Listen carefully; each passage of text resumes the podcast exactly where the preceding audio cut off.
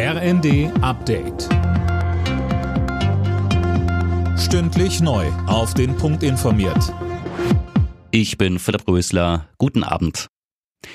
US-Präsident Biden hat überraschend die Ukraine besucht und sich in Kiew mit dem ukrainischen Präsidenten Zelensky getroffen.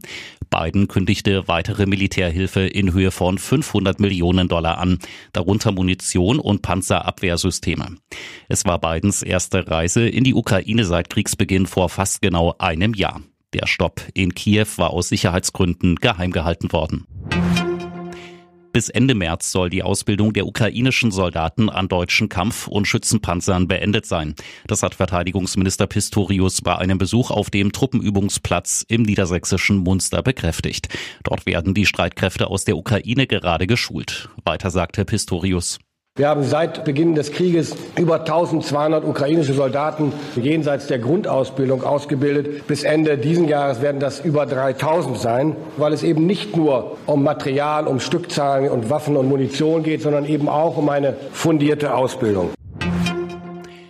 Bundespräsident Steinmeier hat dazu aufgerufen, die Menschen in der Erdbebenregion im türkisch-syrischen Grenzgebiet weiter zu unterstützen. Bei einer Gedenkveranstaltung in Berlin bat er um ausdauernde Solidarität. Mehr von Daniel Stuckenberg.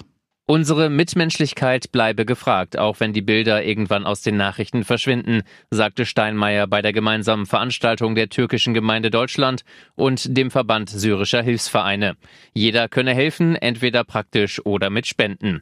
Morgen sind Innenministerin Faeser und Außenministerin Baerbock vor Ort, um sich ein Bild von der Lage zu machen. Wer einen Brief innerhalb eines Tages zugestellt haben möchte, soll dafür künftig mehr zahlen. Dafür ist eine Änderung des Postgesetzes geplant, schreibt die Süddeutsche Zeitung. Dann soll es möglich sein, beim Versand zwischen teureren Expressbriefen und normaler Zustellung zu wählen.